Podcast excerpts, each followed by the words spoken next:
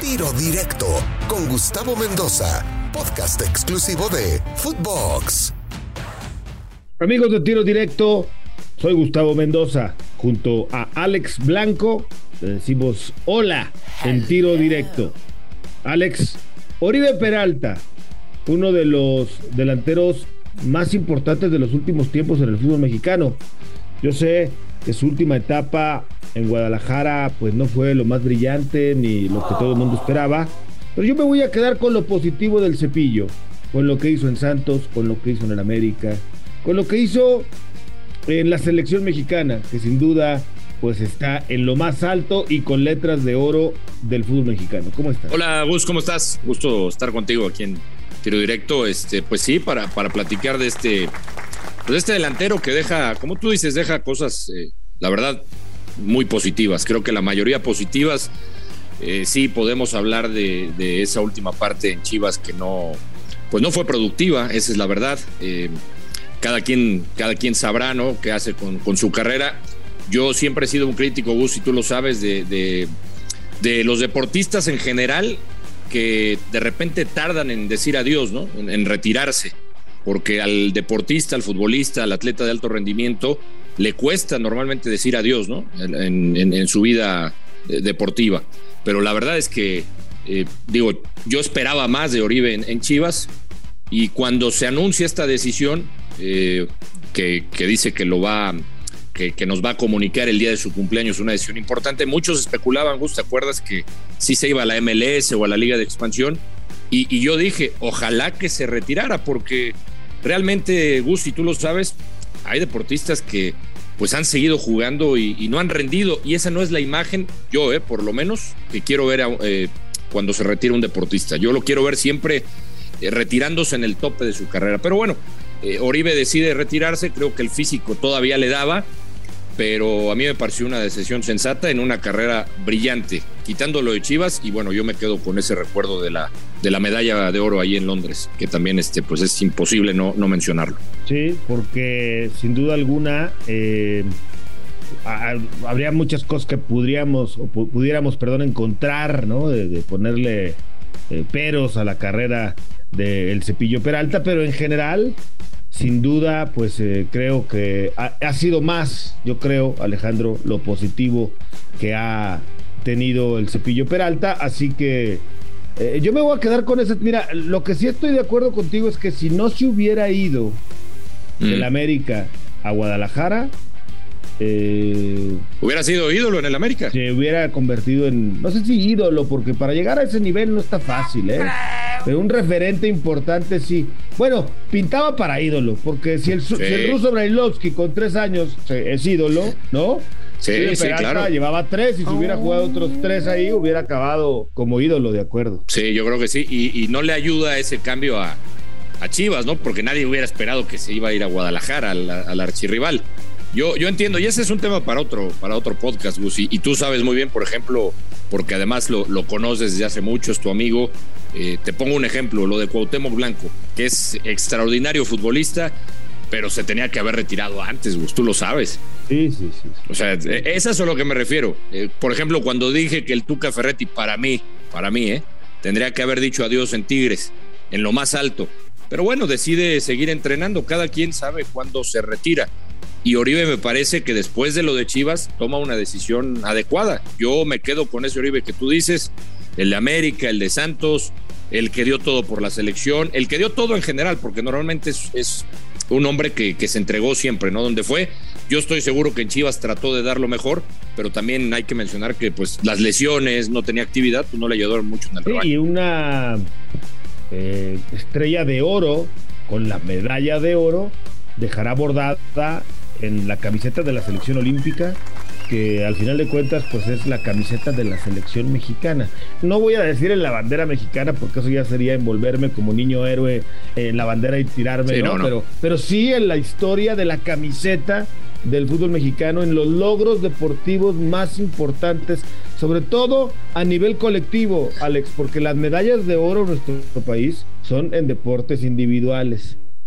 Y en sí. deportes colectivos, no sé si no sabemos trabajar en equipo o, o no somos tan profesionales. También podría ser plática de un podcast, fíjate, pero, pero al final de cuentas siempre destacamos en deportes individuales a nivel mundial.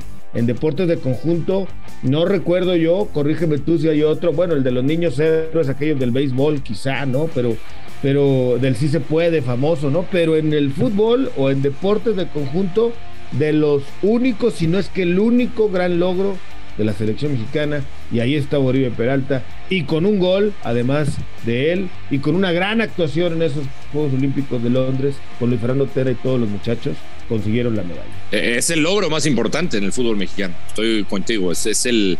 Eh, por más que me digan de repente hay que quieren meter una Copa Confederaciones que se jugó, ya de acuerdo aquella que le ganaron a Brasil, ¿no?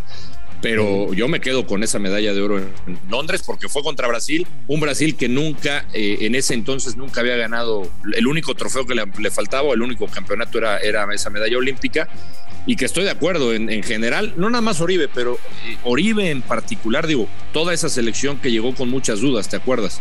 Y acaba quedando con, con la medalla de oro, creo que nadie lo pensaba, pero había muchas dudas también en cuanto a la actuación de ciertos futbolistas. Oribe era uno de ellos y creo que se acaba pues ganando a toda la, a toda la afición y a toda la, prensa que era crítica. la verdad es que ese equipo, ese Cepillo Peralta, a mí me tocó verlo crecer, como bien dices, desde chavito, lo recuerdo ahí en sus primeros pininos.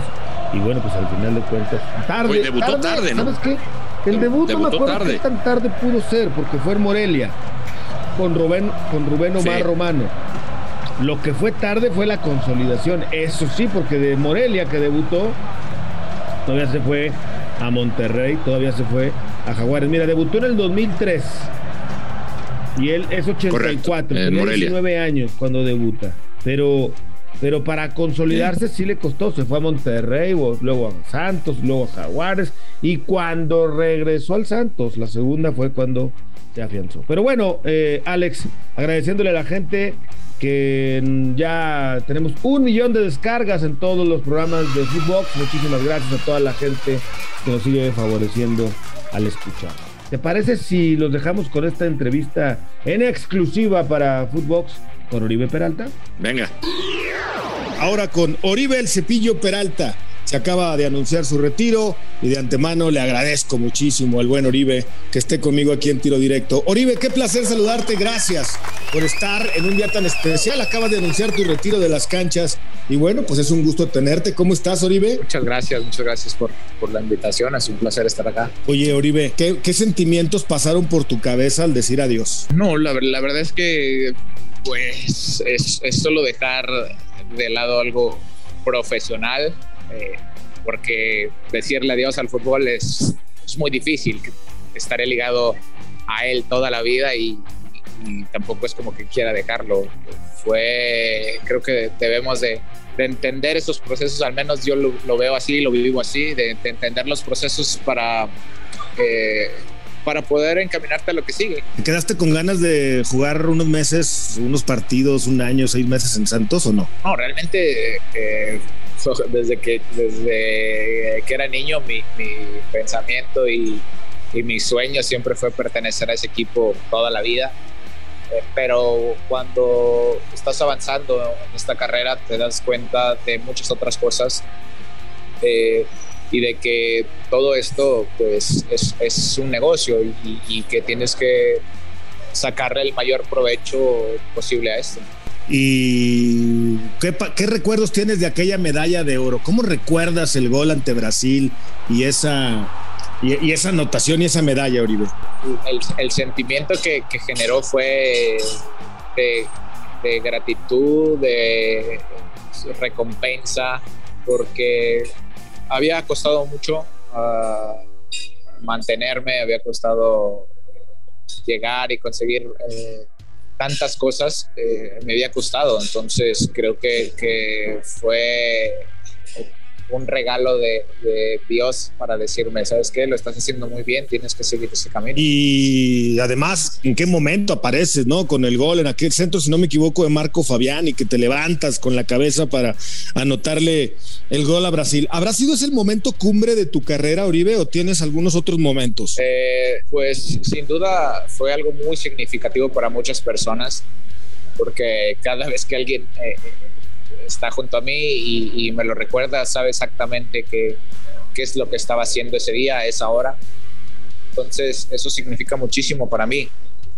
Eh, pero sí, un momento quedará marcado en mis pensamientos, en mis memorias, es el gol del Mundial, porque fue conseguir un sueño de niño. Tienes razón, en, el Mundial que, que, te lleva Miguel Herrera, ¿no? Primero, hay que recordar que estuviste en dos. Y ese, bueno, pues eh, te dio la titularidad, ¿no? Algo que te había costado mucho trabajo en equipos y obviamente en selección ahí fuiste titular. Sí, sí, sí. La, verdad es que eh, creo que todo se conjuntó por, los compañeros que tenían, por, la forma en la que en la que Miguel quería jugar. Entonces, eh, todo se, se, fue dando solito. Oribe, ¿Santos o América? ¿En qué aspecto? pues es que con los dos ganaste títulos, ¿verdad? Sí, porque, por, porque, porque para mí, pues te lo dije hace, ese momento, eh, el ser parte del equipo de Santos eh, es, fue vivir un sueño porque pues desde niño fui aficionado y me encantaba ir al estadio y y tengo memorias de, de aquellos partidos a los que me tocó ir. No fueron muchos, pero eh, los disfruté muchísimo y, después tengo grandes recuerdos con, con ese equipo y, y después eh, mi nombre, mi papá me lo puso por, por un jugador del América de los años 70, eh, yo creo que debe ser, vive Maciel. Entonces, creo que, que mi historia está ligado. Claro, claro. Oye, ¿América o Chivas? No, es que, eh, mira, para mí no, no, no hay comparación. Este, ¿Por qué? Porque tienes que, tienes que valorar muchos aspectos, pero sin duda el, más importante y, y, y, lo que hacen en Chivas, eh, que no hacen en, en casi ninguna otra parte del mundo es el darle y la oportunidad a los mexicanos y el confiar en ellos. Entonces, eh, sí es, eh, es como, pues, eh, crear o, querer comparar algo que, no es comparable.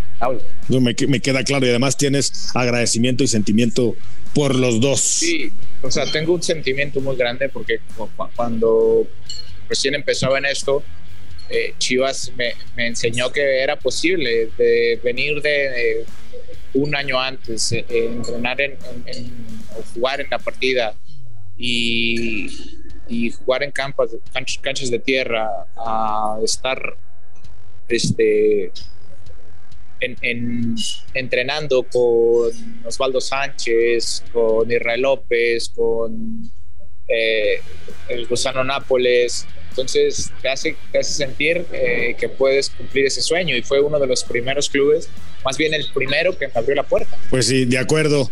Oribe, pues te agradezco mucho que hayas platicado conmigo aquí en Tiro Directo. Te mando un abrazo y te deseo lo mejor en lo que venga para tu carrera y tu vida. Muchas gracias. Un abrazo fuerte. Abrazo fuerte. Oribe El Cepillo Peralta, aquí en Tiro Directo. Soy Gustavo Mendoza. Ahora me escucha, ahora no. Tiro directo, exclusivo de Footbox.